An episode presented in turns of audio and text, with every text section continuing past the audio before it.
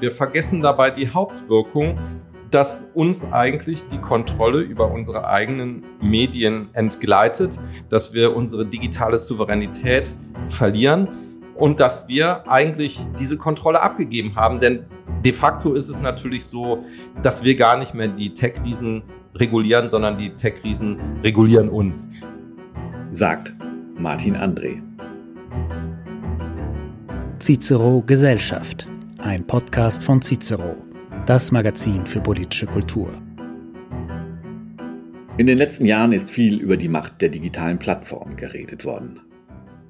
Mal ging es um Datenskandale wie im Fall Boston Analytics, mal um Shadow Banning von unliebsamen Wissenschaftlern oder Prominenten oder um den von Shoshana Zuboff einst diagnostizierten Überwachungskapitalismus. All das sind durchaus wichtige Themen und Herausforderungen. Am eigentlichen Problem aber so sagt es zumindest mein heutiger Gast im Cicero-Podcast Gesellschaft, der Kölner Medienwissenschaftler Martin André. Am eigentlichen Problem gehen all diese Debatten vorbei. Die wirkliche Gefahr der großen Plattform ginge von ihrer wachsenden Konzentration aus. Und die werde in Zukunft nicht nur die Vielfalt und Freiheit im Netz gefährden, sie zielte am Ende auf das Herz des Westens schlechthin, auf die Demokratie. Big Tech muss weg, ist sich daher André sicher, der schon seit langem vor den wachsenden Monopolstellungen der Big Seven wie Google, Facebook oder X, ehemals Twitter, warnt. Und der die großen digitalen Versprechungen für einen gefährlichen PR-Scoup hält. Martin André studierte in München, Köln und Cambridge Medienwissenschaften und lehrt heute an der Universität zu Köln digitale Medien. Einem breiteren Publikum wurde er 2019 mit der Veröffentlichung seines Atlas der digitalen Welt bekannt, für den er erstmals das gesamte digitale Universum nach objektiven Daten vermessen hat. Mit seinem neuesten Buch Big Tech muss weg greift er die großen digitalen Konzerne nun frontal und unmittelbar an.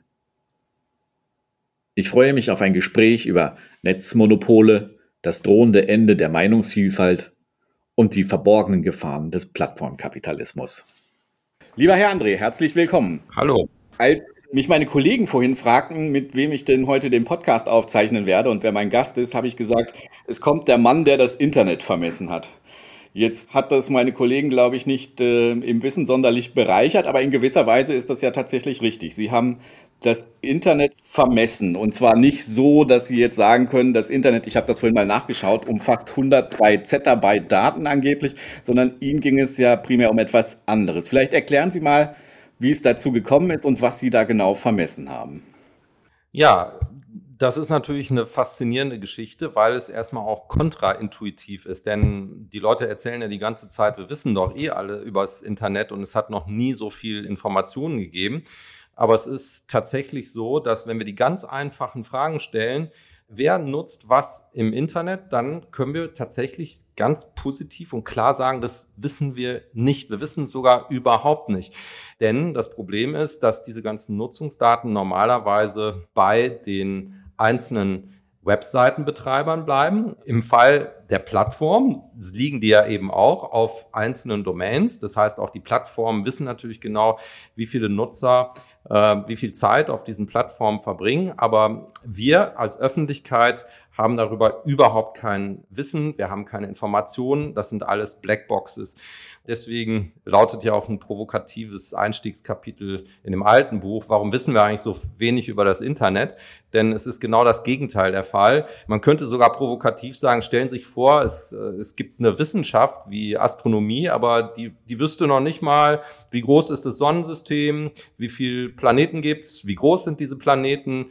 Und äh, deswegen äh, war das eben auch so eine große Anstrengung, einmal dieses komplette Netz vollständig von vorne bis hinten zu vermessen, um zu sagen, okay, wer ist wie groß, was machen die Leute da und wie viel Zeit verbringen sie dort. Mhm. Jetzt hat das ja eine gewisse Ambivalenz. Also wenn Sie dieses Beispiel mit dem, äh, mit dem Sonnensystem bringen, es ist ja so, die, wenn man es überträgt, das Sonnensystem wüsste alles von uns. Also interessanterweise äh, die, die großen Konzerne, die haben ja unglaublich viele Daten über uns, während wir scheinbar über das Internet gar nichts zu wissen scheinen. Genau, und die Konzerne lassen sich da natürlich auch nicht in die Karten schauen. Das heißt, sie teilen ihre Informationen nicht mit der Öffentlichkeit.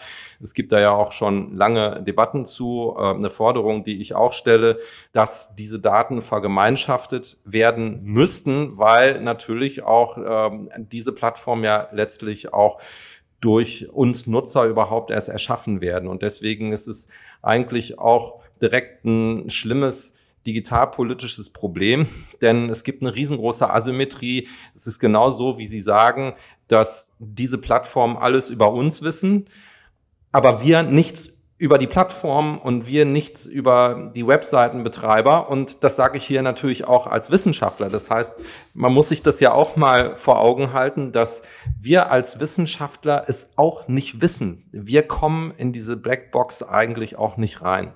Hm. Vielleicht äh, sprechen wir da mal über die Formalien. Also wie generiert man Wissen? Wie haben Sie ganz konkret Wissen generiert? Oder anders gefragt, wie vermisst man das Internet? Da geht man ja jetzt nicht mit einem Zollstock dran, sondern was haben Sie eigentlich technisch da gemacht? Ja, die Situation ist die, dass man hierzu ähm, Realnutzungsmessungen machen muss. Diese Realnutzungsmessungen, die werden in einem repräsentativen ähm, Sample, wie man sagen würde, in einer großen Stichprobe äh, gemacht. Das sind bei uns 16.000 Leute. Diese 16.000 Leute äh, geben natürlich ihr Einverständnis und die werden dann über alle Devices getrackt. Äh, das ist ja heutzutage die große Challenge, denn die Menschen sind ja eben gerade nicht über ein Endgerät im Internet, sondern die benutzen Smartphone, Tablet, ähm, Desktop und so weiter und so fort. Und äh, das zeigt eigentlich auch schon den sehr, sehr großen Aufwand, den man betreiben muss, wenn man eine solche Studie durchführt. Mhm. Jetzt haben Sie, Sie haben das eben schon erwähnt, 2020 diese Daten, die Sie davor generiert haben, genommen und publiziert im Atlas der digitalen Welt, der unter zumindest interessierten Fachkreisen durchaus eingeschlagen ist wie eine kleine Bombe. Denn ja, die da, also beziehungsweise vielleicht muss man vorausschicken, was man bis dato über das Internet wusste, das hat man zumeist über Befragungen irgendwie rausbekommen. Und wenn man jetzt aber die knallharten Daten nimmt, dann bekommt man ja ganz andere Ergebnisse. Vielleicht können Sie mal äh, erklären, wo da die Unterschiede liegen. Genau, ich mache das auch direkt an einem konkreten netzpolitischen Beispiel, nämlich das Thema Medienvielfalt. Sie wissen, dass äh, es verschiedene äh, äh Prinzipien gibt, die für freie Medien gelten. Und ein äh, Prinzip ist eben auch, dass wir vielfältige Medien haben sollten. Äh, wenn Sie jetzt zum Beispiel Befragungen machen, dann haben wir eigentlich überhaupt kein Problem in Bezug auf Vielfalt der Angebote im Netz. Denn äh, bei Befragungen werden die Leute sagen, ich benutze das, ich benutze auch das und so weiter und so fort. Sie haben da ganz, ganz viele Angebote. Wahrscheinlich Dutzende und Hunderte Angebote, die Reichweiten zwischen 80 und knapp 100 Prozent äh, besitzen. Das heißt, äh, wenn Sie jetzt politischer Entscheider sind und Sie haben eine Befragung, dann würden Sie nicht das geringste Problem sehen äh, in Bezug auf ähm, eine Anbietervielfalt. Wenn wir aber unsere Messungen durchführen, dann können wir natürlich genau quantifizieren, wie viel Zeit bleiben denn die Menschen auf den unterschiedlichen Inhalten und wir sehen eine extreme Konzentration. Das heißt, eigentlich wird das Gros der gesamten digitalen Nutzung von ganz wenigen Plattformen zum Großteil abgedeckt. Äh, welche die sind, das sind die üblichen Verdächtigen, also Google, Facebook, äh, Instagram, YouTube und so weiter und so fort.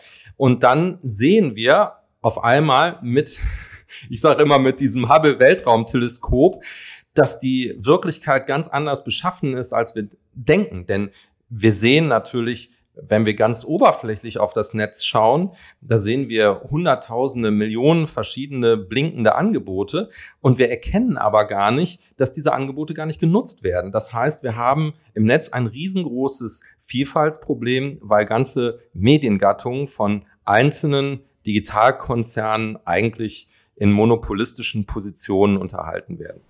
Hm. Bevor wir gleich zu konkreten Zahlen kommen, würde mich schon noch mal interessieren, wie kommt eigentlich dieser Gap zwischen meiner subjektiven Wahrnehmung und dem, was dann objektiv nachher wirklich messbar ist.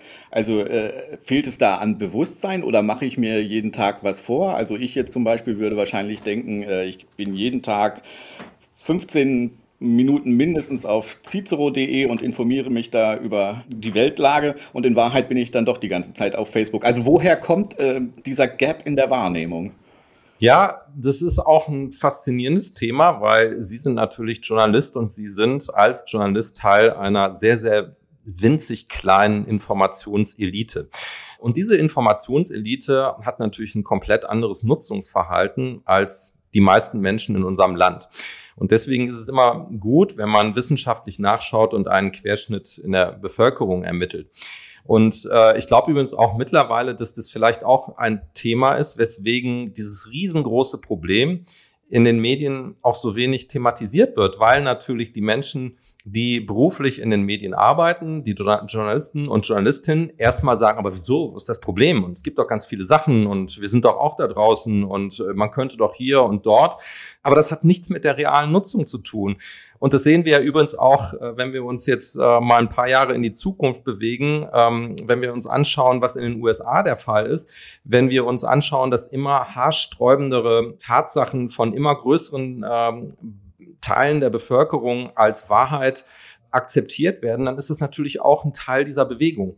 Und das ist wahrscheinlich völlig fatal, dass gerade eben die Informationseliten hier in einer Bubble leben, die nicht der digitalen Mediennutzungswirklichkeit entspricht, die für weite Teile der Bevölkerung gelten. Hm. Vielleicht schauen wir uns diese harten Fakten mal äh, an einigen Beispielen ganz konkret an. Also ich habe nur mal äh, einige Zahlen notiert aus dem Digitalatlas. Beispielsweise, dass aus Millionen verschiedener Angebote generieren die Top 7 Player, also wie wir es eben schon genannt haben, äh, äh Facebook, Google etc., insgesamt mehr als 50 Prozent des gesamten digitalen Traffics. Mhm. Und 71,8 Prozent der Verweildauer konzentriert sich auf die 100 meistgenutzten Internetadressen. Genau. Also da wird, glaube ich, schon sichtbar, worum es dann am Ende des Tages äh, wirklich geht. Also wo ich mich wirklich aufhalte, wenn ich im Internet bin. Genau. Und das ist vor allem auch deshalb so brisant, weil ähm, wir jetzt natürlich einen äh, Markt uns anschauen, in dem ja eigentlich ganz unterschiedliche Märkte zusammengeführt sind. Ja, das heißt, wenn Sie schon diese unglaubliche Konzentration sich auf dieser allgemeinsten denkbaren Ebene anschauen, müssen wir uns ja noch vor Augen halten. Es gibt da ja quasi Unterkategorien. Es gibt einen Markt für Suchmaschinen. Da hat dann Google 90 Prozent Anteil. Es gibt einen Markt für Social Media. Da hat dann äh, ein Unternehmen wie Meta ungefähr 85 Prozent äh, Nutzungsanteil. Es gibt äh, einen Markt für Messenger. In diesem äh, Markt hat ein Angebot wie WhatsApp, das ebenfalls zu Meta gehört, ebenfalls fast 100 Prozent äh, Anteil. Wir kennen alle zum Beispiel die Dominanz von Amazon auf dem Feld äh, von E-Commerce und ich könnte jetzt immer weitermachen. Das heißt, es ist ja auch ähm, so unglaublich, dass selbst auf der obersten Ebene, wenn ich alle diese Märkte zusammenführe, dass selbst dann eigentlich eine Handvoll Konzerne das ganze Netz beherrscht. Hm. Es gibt da noch eine andere Zahl, das ist quasi die Magic Number, die müssten Sie gleich nochmal äh, erklären. Äh, nämlich die Konzentration im Netz liegt demnach bei 0,988, wobei 1 quasi ein absolutes Monopol wäre, wenn ich es richtig verstanden habe. Genau. Es gibt einen, einen magischen mathematischen Wert, äh, der heißt äh, Gini-Koeffizient. Und jetzt äh, brauchen die ZuhörerInnen aber keine Angst zu haben, denn äh, ich werde Ihnen das kurz erklären. Dieser Messwert, der äh, beziffert eine Gleichverteilung oder Ungleichverteilung. Und das ist ganz einfach. Stellen Sie sich also vor, den perfekt äh, umgesetzten Kommunismus. In diesem Land hätten alle Menschen exakt dasselbe Vermögen. Die besitzen alle exakt Dasselbe, da hätten sie dann für diese Vermögensverteilung einen Gini-Koeffizienten von null. Null ist Gleichverteilung. Alle haben dasselbe. Stellen sich dagegen das schlimmste und übelste und schrecklichste Land vor, äh, was denkbar ist, in dem auch die mathematisch maximale Ungleichverteilung herrscht. Nämlich eine Person besitzt das gesamte Vermögen des gesamten Landes und alle anderen besitzen genau null, gar nichts. Dann hätte äh, die Vermögensverteilung einen Gini-Koeffizienten von 1,0. Und wir können jetzt natürlich auch diese Verteilung des Traffics im deutschen Internet äh, über den Gini-Koeffizienten abbilden. Und diese Verteilung hat eine fast maximale Verteilungsungerechtigkeit, denn die, dieser Wert liegt bei 0,988. Man muss sich das eben deshalb vor Augen halten, weil eben, wie Sie richtig sagen, ein Wert von 1,0 würde bedeuten, es gibt überhaupt äh, nur noch ein Unternehmen und alle an, anderen haben null. Das heißt, äh, mathematisch sind wir auf dieser Skala nur noch winzige Millimeter von einer rein monopolistischen Traffic-Verteilung entfernt. Hm. Ja, das ist ja das Schöne, finde ich, an diesen objektivierten Daten. Wobei ich mich natürlich auch frage, als sie das damals, also 2020, wie gesagt, ist diese Zahl veröffentlicht worden. Wahrscheinlich hat sie sich seitdem auch, würde ich jetzt mal vermuten, noch ein bisschen weiter Richtung 1 verschoben. Keine Ahnung, vielleicht mögen Sie da noch was zu sagen. Aber äh, hat Sie das selbst überrascht? Tatsächlich in diesem Ausmaß hat es mich überrascht. Also erstmal, ich bin tatsächlich fast äh, physisch vom Stuhl gefallen. Ich habe dann auch gedacht, dass hier irgendwelche Fehler vorliegen müssen. Das heißt, ich habe mir nochmal angeschaut, ob das alles richtig äh, verformelt war. Ich habe meinen Co-Autor angerufen. Ich habe ihm gesagt, äh, du, ich sagte jetzt nicht, was ich daraus habe. Kannst du mal nachrechnen? Ähm, weil diese Zahl so brisant ist, ähm, habe ich sogar, weil ich selber kein Mathematiker bin, äh, nochmal einen Statistiker beauftragt, ohne ihm das Ergebnis vorher mitzuteilen, äh, um es auszurechnen, weil ich auch ähm, fast Angst hatte, überhaupt diese, diese Zahl äh, zu publizieren. Deswegen ja, kann ich bestätigen, natürlich habe ich diese Messung gemacht, um diese Konzentration zu beweisen, wissenschaftlich auf breiter Grundlage zu beweisen. Und deswegen habe ich, hätte ich jetzt gedacht, ich kriege da 0,85 oder 0,9 oder sowas raus.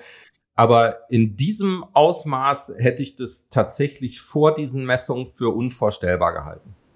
Hm. Da stellt sich ja sofort dann eine Frage, wie haben die großen Konzerne, äh, also diese großen sieben in dem Fall, das eigentlich geschafft? Also sowohl technisch wie auch politisch und gesellschaftlich. Ja, das, das ist ja eigentlich dann die umfassende Antwort in dem äh, neuen Buch. Das heißt, erstmal ist es natürlich für mich besonders interessant als Medienwissenschaftler, weil das vielleicht auch eine andere Perspektive ist als diejenige von vielen Menschen, die sich beruflich damit auseinandersetzen, die häufig eben auch aus juristischen oder politischen Hintergründen stammen. Erstmal ist es tatsächlich medienwissenschaftlich jetzt nicht so überraschend, dass Medien zu Netzwerkeffekten führen. Das kennen Sie zum Beispiel vom, vom Telefon. Ich mache das mal als Beispiel. Der Wert eines Telefonanschlusses, der steigt quasi exponentiell mit der Anzahl der Menschen, die ebenfalls einen Telefonanschluss haben. Ja, wenn es nur ein, zwei Menschen auf der Welt geben würde, die einen Telefonanschluss hätten, wäre auch würde sich dieses Medium gar nicht durchsetzen. Das heißt, neue Medien setzen sich eigentlich durch solche Netzwerkeffekte durch. Jetzt kommt aber natürlich der Haken äh, an der ganzen Angelegenheit, weil wir eigentlich hier schon den das fundamentale Problem haben. Denn ähm, eigentlich ist es ja sowas wie neue Medien. Wir sagen ja auch, dass das neue Medien sind. Sie zählen aber nicht als neue Medien. Und deswegen ist eben auch ein provokatives Beispiel von mir im Buch. Stellen wir uns eben vor, eine total schlimme Gutenberg Inc. hätte im 15. Jahrhundert einen teuflischen Trick gefunden, wie sie die Verwendung der beweglichen Lettern für sich eben äh, hätten reservieren können. Und seither wäre eigentlich die gesamte aufgeklärte westliche Welt in einem unendlichen Frondienst verpflichtet für dieses schreckliche Unternehmen. Sie merken sofort, nein, Medien müssen immer frei sein, äh, müssen äh, zur freien Verwendung offen stehen. Und deswegen haben die äh, Digitalkonzerne natürlich diese Netzwerkeffekte für sich ausnutzen können. Sie haben aber darüber hinaus auch einige Techniken angewendet, die nicht so lustig sind, die eine Technik besteht in dem äh, Errichten von sogenannten geschlossenen Standards. Ähm, geschlossene Standards führen dazu, dass Sie die Inhalte nicht mehr unter unterschiedlichen Anbietern äh, teilen können. Äh, das Gegenteil ist ein offener Standard. Typisches Beispiel ist E-Mail. Sie können E-Mail unter ganz unterschiedlichen Anbietern äh, zirkulieren lassen. Das ist überhaupt kein Problem. Und Sie merken sofort den Unterschied, wenn Sie ähm, auf Plattformen sind, können Sie weder Inhalte unter den Plattformen teilen. Sie können auch, wenn Sie die Plattform wechseln, nicht Ihre Follower mitnehmen. Ähm, das sind geschlossene Standards. Die haben die natürlich absichtlich errichtet, um eigentlich unüberwindbare Barrieren, um diese neuen Medien, die sie geschaffen haben, zu errichten und die Menschen da einzumauern. Ein wieder anderes Beispiel sind die Outlinks, das heißt die Links nach draußen. Die Plattform äh, können natürlich weitgehend ihre eigenen äh, Inhalte kontrollieren. Deswegen sind sie auch befähigt, dass sie zum Beispiel die Möglichkeit reduzieren, dass man Links nach draußen setzt. Und das ist, äh, wissen Sie aus eigener Erfahrung, das ist ein Riesenproblem zum Beispiel für alle anderen Medienhäuser, weil sie äh, auf der einen Seite Inhalte natürlich einstellen können auf die Plattform, aber die Leute kommen nicht mehr aus den Plattformen raus, die, die, die können diese Plattformen gar nicht mehr verlassen. Und dann gibt's natürlich auch Sachen, die ich durchaus äh, für kriminell halte. Äh, das ist eben das Ausnutzen von marktbeherrschenden Stellungen, denn die Plattformen, die kontrollieren ja auch ihre eigenen Plattform als Gateways, also als Verteilstationen, die diesen Traffic im Netz eben auch auf andere Felder umlenken. Und wir haben in unseren Messungen eben zeigen können, dass in allen Fällen die Plattformen sehr, sehr stark überproportional den Traffic auf ihre eigenen Ökosysteme zurücklenken. Ja, ähm, und zwar teilweise in einem Verhältnis, äh, was nicht ein paar Prozent mehr ist als das, was sie eigentlich bekommen sollten, sondern einer, was einer Verdopplung entspricht. Ja, also das heißt, die Plattformen können sich natürlich hier den Traffic nach Belieben selbst zuschieben. Und das bedeutet für alle anderen, die da draußen sind und die, die werden ja alle gleichermaßen betrogen. Ist total egal, ob sie jetzt ein, Medienhaus sind, ob sie ein Blogger sind. Es ist egal, ob sie ein kleines Unternehmen sind, äh, ob sie einen kleinen Online-Shop betreiben. Äh, am Ende haben sie natürlich gegen diese Dynamik eigentlich keine Chance denn den Digitalkonzernen gehört der digitale Maschinenraum. Und wir haben keinen Zugang mehr zu diesem Maschinenraum. Die Digitalkonzerne kontrollieren diesen Maschinenraum und können weitgehend darüber bestimmen, wie dieser Maschinenraum beschaffen ist. Das finde ich eigentlich äh, ganz spannend, genau diese Analyse, dass wir da letztlich alle, ob jetzt Blogger oder Medienhäuser oder äh, kleiner Anbieter von welchen Waren auch immer, eigentlich alle im, im gleichen Boot sitzen. Denn im Moment ist der Diskurs über das Internet und über auch die Probleme, die es vielleicht mit dem Internet geben mag, äh, ja immer sehr inhaltsfokussiert. Also wir reden darüber, äh, wie Daten abgegriffen werden, also äh, der sogenannte Überwachungskapitalismus oder Boston Analytics und wie man damit Wahlen beeinflussen kann. Das Interessante an Ihrem Ansatz, finde ich, ist ja, er geht nicht über den Inhalt, sondern mehr über die Form, also wirklich das, Med das Medium als Botschaft quasi. Und Sie hatten eben einen sehr spannenden Begriff, nämlich wir werden alle eingemauert. Und dieses eingemauert werden ist ja eigentlich das Gegenteil von dem, was man unter einer freien und offenen Gesellschaft und einem offenen Diskurs versteht. Also äh, das macht eigentlich auch schon deutlich, wohin die Reise geht und wohin Sie sich auch oder womit Sie sich in Ihrem aktuellen Buch beschäftigt haben, nämlich was das am Ende für unsere offenen, für die offene Gesellschaft, für die Demokratie und hier besonders äh, für, für die redaktionellen Medien auch ähm, bedeutet. Genau, deswegen sage ich ja auch, das ist, dass wir eigentlich die freien Medien aktuell verlieren. Die Medien sind dann nicht mehr frei, denn de facto sind sie der Kontrolle einer Handvoll US-Konzerne in Zukunft unterstellt. Das wird ja unsere zukünftige Medienwirklichkeit darstellen. Damit äh, kontrollieren sie auch die politische Öffentlichkeit. Deswegen bin ich auch der Meinung, dass die anderen Themen, die wir diskutieren, es ist eigentlich egal, ob das Datenüberwachung ist oder ob das Fake News ist oder Hate Speech und so weiter und so fort. Das sind schlimme Probleme sicherlich, aber es sind natürlich Nebenwirkungen. Wir vergessen dabei die Hauptwirkung, dass uns eigentlich die Kontrolle über unsere eigenen Medien entgleitet, dass wir unsere digitale Souveränität verlieren und dass wir eigentlich diese Kontrolle abgegeben haben. Denn de facto ist es natürlich so, dass wir gar nicht mehr die Tech-Riesen regulieren, sondern die Tech-Riesen regulieren uns. Ja, schauen Sie sich an, wie clever Amazon das macht äh, in seinem Marketplace. Wenn Sie jetzt Händler wären im Marketplace, die wissen genau, wie das geht. Das heißt, es ist eigentlich eine eine absurde Situation, denn wir haben die Kontrolle vollständig abgegeben, wir haben die digitale Souveränität verloren und äh, eigentlich kontrollieren jetzt die Tech-Riesen, wie unser digitales Universum aussieht.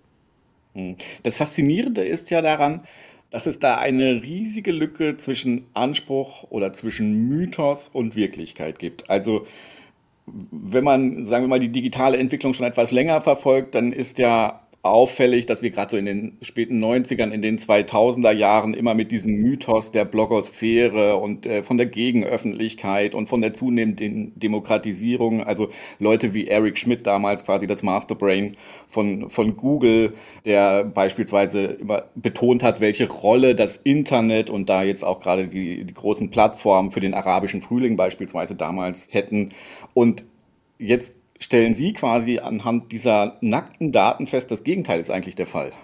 Genau, das Gegenteil ist der Fall. Wir hatten früher Gatekeeper und wir haben diese Gatekeeper ausgetauscht durch neue Gatekeeper, die wahrscheinlich 100 bis 1000 Mal stärker sind als alle Gatekeeper, die es jemals in der Geschichte der Menschheit äh, gegeben hat. Und das Schlimme ist aber natürlich, äh, dass es so ist, wie Sie sagen, äh, dass wir das gar nicht wahrnehmen. Ja, das ist ja eigentlich noch viel schlimmer. Das heißt, wir leben in einer fiktional freien Welt und merken eigentlich gar nicht, äh, dass wir längst unfrei sind. Ich habe letztens äh, dieses wunderbare äh, philosophische Werk gelesen, das heißt Theorie der Befreiung. Und da geht es eigentlich darum, dass ganz viele Befreiungsbewegungen, die äh, ursprünglich als Befreiung angetreten sind, umschlagen irgendwann in Knechtschaft, in eine neue Knechtschaft. Und da musste ich unglaublich an das äh, denken, was wir gemessen haben. Denn eigentlich haben wir gedacht, es wäre eine neue Freiheit. Und sie hat äh, eine neue Knechtschaft herbeigeführt, die wahrscheinlich äh, schlimmer ist als äh, alles, was wir äh, früher mal gedacht haben, was eben Limitationen sein könnten, die eben durch äh, Gatekeeper analoger Medien äh, hervorgebracht werden könnte. Hm. Sie haben mal in einem Vortrag das Wort vom in Anführungsstrichen guten Obama-Internet gebraucht, mit dem wir ja alle irgendwo groß geworden sind. Und ich erwähnte jetzt beispielsweise gerade Schmidt oder all diese anderen Vordenker dieser äh, irgendwie schönen, neuen, smarten, freien, offenen, transparenten Welt. War das alles von Anfang an Marketing, bla bla? Oder wie kann man sich das erklären? Ich denke schon, denn es ging ja immer am Ende um die Verteidigung von regulatorischen Privilegien. Denn das Absurde ist ja übrigens, dass in vielen netzpolitischen Debatten gesagt wird, ja, ja, jetzt mischt euch mal nicht ein, das Internet muss frei bleiben und wir wollen keine Regulierung. Äh, de facto ist es aber ja so, dass wir eine Art völlig fehlgeleiteter ich sag mal, feudalistischer Regulierung haben. Das heißt, äh, Plattformen genießen massive Privilegien, die eigentlich schon darin begründet sind, dass sie nicht als Medien gelten. Ja, die haben das also früh geschafft. Man muss sich das ja mal vor Augen halten. Die haben das ja ganz früh geschafft, äh, zu sagen, ja, wir sind überhaupt keine Medien. Also stell dich mal vor, jetzt ein Burgerhersteller würde sagen, ja, wir sind überhaupt kein Burgerhersteller und ich will auch gar nicht so behandelt werden. Oder eine Bank würde sagen, ich bin gar keine Bank, ne? Denn äh, da ist ja eigentlich schon der fundamentale Irrtum, äh, als man äh, gesagt hat, okay, ihr seid keine Medien, ihr seid Intermediäre oder in den USA wird das Internet Service Provider genannt. Das heißt mit anderen Worten, ihr seid nur Infrastrukturbetreiber, ihr seid sowas wie Telefonleitung.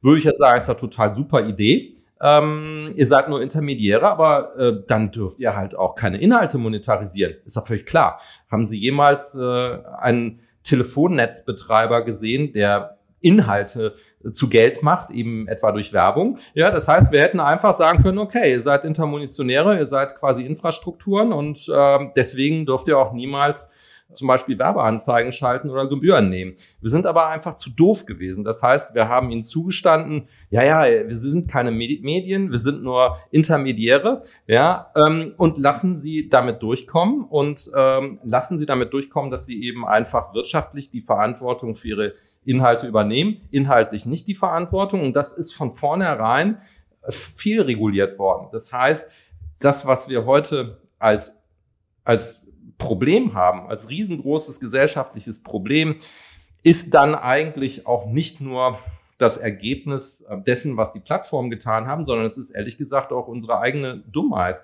Ähm, wir haben uns äh, vorführen lassen. Wir sind bis heute nicht bereit, ähm, diese fundamentalen Fehler zuzugestehen. Wir können uns ja auch mal vorstellen, was der Fall wäre, wenn zum Beispiel Kartellbehörden diese ganzen Übernahmen einfach nicht hätten durchgehen lassen. Wir hätten ja heutzutage Dutzende miteinander konkurrierender Unternehmen in diesen Märkten. Das heißt, es sind massive Fehler, ich habe bis heute keinen äh, gefunden, der mal die Hand hebt und sagt, ich bin für diesen Totalschaden verantwortlich. Im Gegenteil, ähm, wenn Sie hören, wie die Behörden sprechen, denken die, dass sie einen super Job machen. Das, äh, sag ich mal, sind Fantasiewelten, die ich nicht mehr nachvollziehen kann. Hm.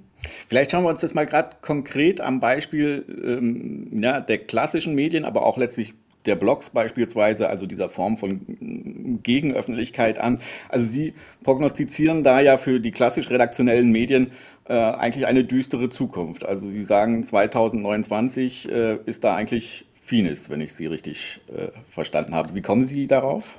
Genau, also wir, wir kommen äh, über, sag ich mal, Extrapolationen zu diesem Schluss. Das heißt, äh, wir können eigentlich über äh, bestimmte Parameter errechnen, ähm, wie hoch ist eigentlich das Gewicht der analogen redaktionellen Medien in unserem gesamten Mediensystem und kommen da eben für 2029 auf einen Punkt, wo eigentlich dieses Gewicht unter einem Viertel betragen wird. Äh, und ich habe das jetzt einfach als Näherungswert genommen dafür, dass dann natürlich das das relative Gewicht äh, so gering sein wird, dass es auch publizistisch immer schwerer ist, gegen diese Dynamik zu protestieren.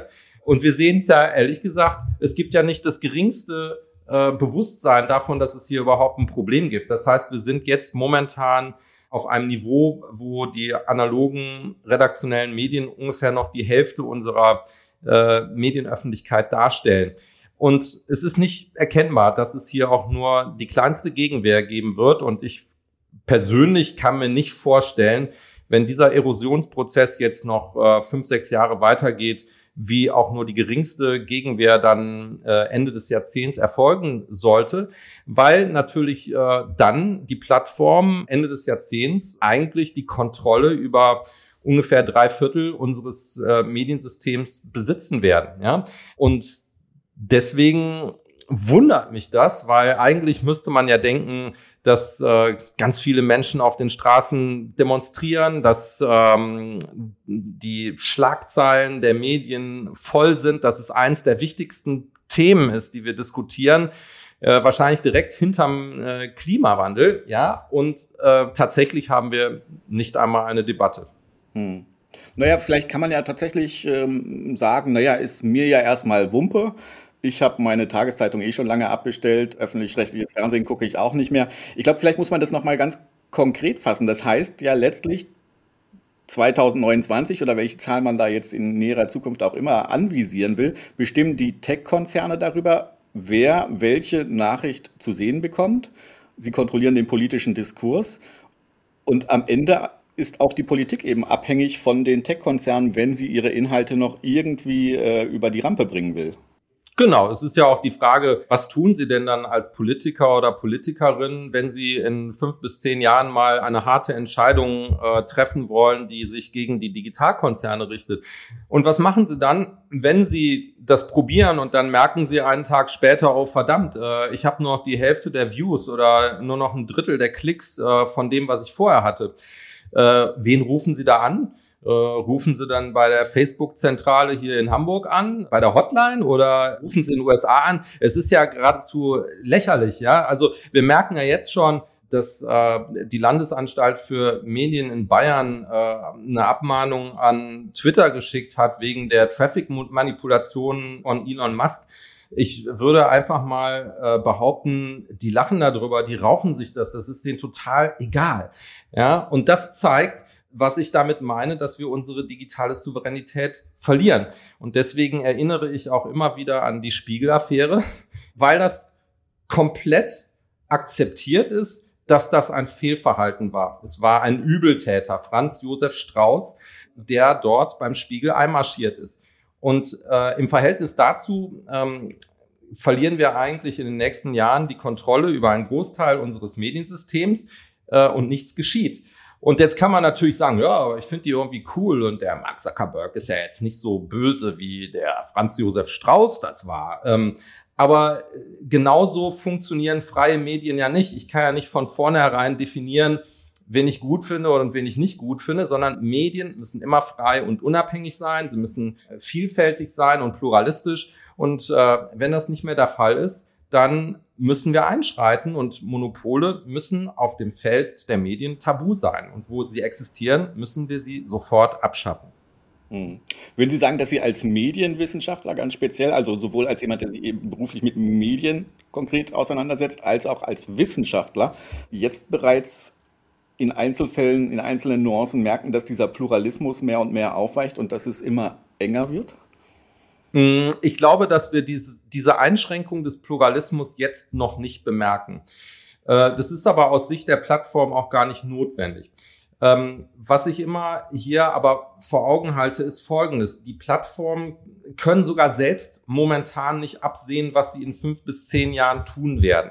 Das heißt, äh, ich sage es auch ebenso plakativ, die Gründer von Google haben äh, früher in ihrer Garage auch nicht vorhergesehen, dass sie irgendwann mal Millionen oder sogar Milliarden von Menschen ausspionieren und ihre Daten auslesen. Hätten sie die damals in ihrer Garage gefragt, hätten die gesagt, ach so ein Quatsch. Und ehrlich gesagt, wieso Werbung? Werbung interessierte uns überhaupt nicht. Es geht uns nur darum, Informationen zugänglich zu machen. Ich glaube ihnen das auch. Das heißt, wenn sie die jetzt heute fragen würden, würden die sagen, äh, I'm completely shocked und das würden wir niemals tun.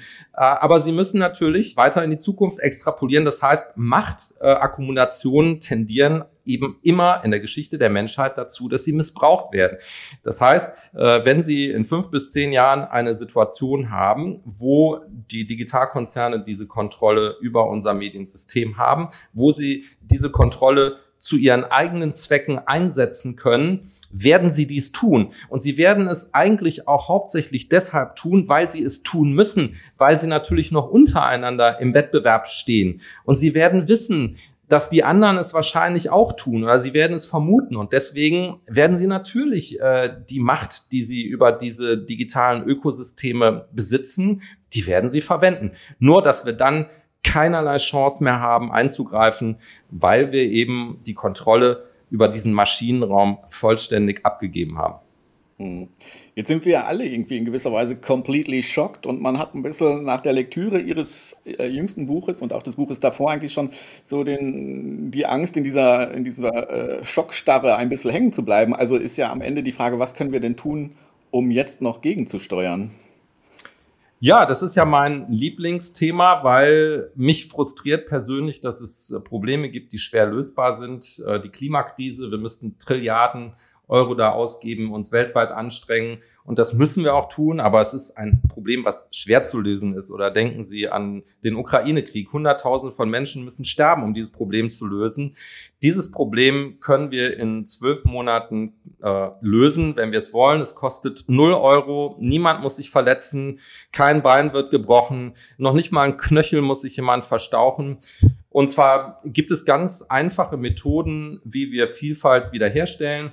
Ich kann einfach mal ein paar äh, aufzählen. Das heißt, ähm, äh, das erste, ähm, äh, was wir sofort tun sollten, sind die Plattformen für Outlinks zu öffnen. Wir sollten sagen, okay, ihr seid Plattform, super, ihr habt viele Privilegien, aber erstmal, wenn ihr Plattform seid, müsst ihr Outlinks auch ähm, äh, den Urhebern und Urheberinnen zugestehen wo sie die setzen wollen, auf der Überschrift, auf, der, auf dem Beitrag, auf dem Bild, im Video, wo auch immer sie das tun wollen, können sie Links nach draußen setzen. Diese Links müssen zum Verlassen der Plattform führen. Es ist eine Entscheidung, die Plattform zu verlassen. Momentan ist es ja übrigens auch so, dass viele Plattformen äh, solche Inhalte mit Outlinks äh, herunterregeln. Sowas müsste man komplett verbieten, weil es natürlich die Ausnutzung marktbeherrschender Stellung ist. Also Punkt eins Outlinks werden befreit. Sofort wird der Traffic Flow wird befreit. Sie haben zum Beispiel dann auch eine Chance, mit ihren relevanten Inhalten Traffic zu bekommen.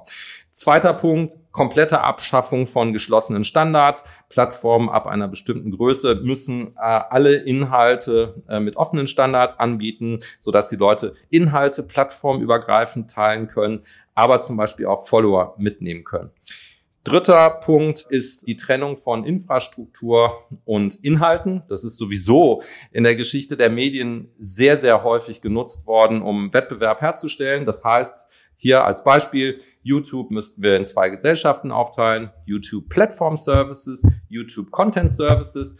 Und dann hätten wir natürlich sofort auch die Möglichkeit, Drittanbieter auf den Plattformen zuzulassen, wenn sie demokratierelevant sind. Denn wir haben ja zum Beispiel auch für den Rundfunk haben wir Obergrenzen von maximal 30 Prozent. Warum sollten die hier nicht gelten? Wenn wir Infrastruktur und Inhalt getrennt haben, können wir sofort Drittanbieter zulassen, überhaupt kein Problem. Wir könnten ab morgen hingehen und sagen, okay, wer die wirtschaftliche Verantwortung übernimmt, der muss auch die inhaltliche Verantwortung übernehmen. Das heißt ganz einfach, äh, ja, Freedom of Speech sehr gerne, aber wenn wir strafbare Inhalte haben, dürfen sie nicht monetarisiert werden. Wir machen dieses Problem zu dem Problem der Plattform. Das nur mal als einige Beispiele. Und äh, tatsächlich, ich würde auch eine Wette eingehen. Ich habe ja 15 Maßnahmen im Buch vorgeschlagen.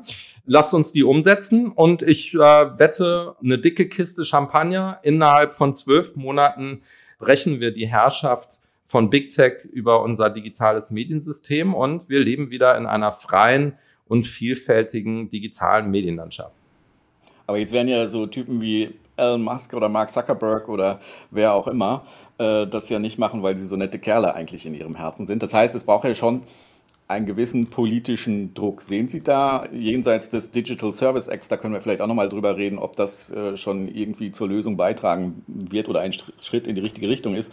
Aber sehen Sie da, jetzt bleiben wir mal bei der deutschen Politik, äh, überhaupt ein Bemühen oder überhaupt ein Problembewusstsein? Nein, das hat aber sicherlich eben auch damit zu tun, dass wir ähm, keine Debatte in den Medien zu diesem Thema haben. Das heißt, die Politik kann sich eigentlich auch erst kümmern, äh, wenn äh, in der breiten Öffentlichkeit ein Bewusstsein von diesem Problem entsteht. Nur mal als Beispiel, wir haben in der breiten Öffentlichkeit ein Bewusstsein über das Thema Klimawandel, aber wir haben keinerlei Debatte auch nur angestoßen zu diesem Thema. Natürlich probiere ich das äh, mit diesem Buch. Ähm, wir werden sehen, wo es hinführt. Ähm, aber wenn wir dieses Thema nicht auf äh, wirklich die oberste Ebene unserer Schlagzeilen in den Medien bringen, können wir auch von der Politik nicht erwarten, dass sie hier aktiv wird. Wir haben mal versucht, auf unterer Ebene zumindest anzusetzen und vielleicht schiebt es sich ja ein bisschen nach oben in den Schlagzeilen. Herr André, ganz herzlichen Dank für das Gespräch. Ich danke Ihnen. Mir bleibt noch zu sagen, was ich am Ende eines jeden Gespräches immer wieder sage. Nachhören können Sie diesen Podcast auf cicero.de oder überall dort, wo es Podcasts gibt.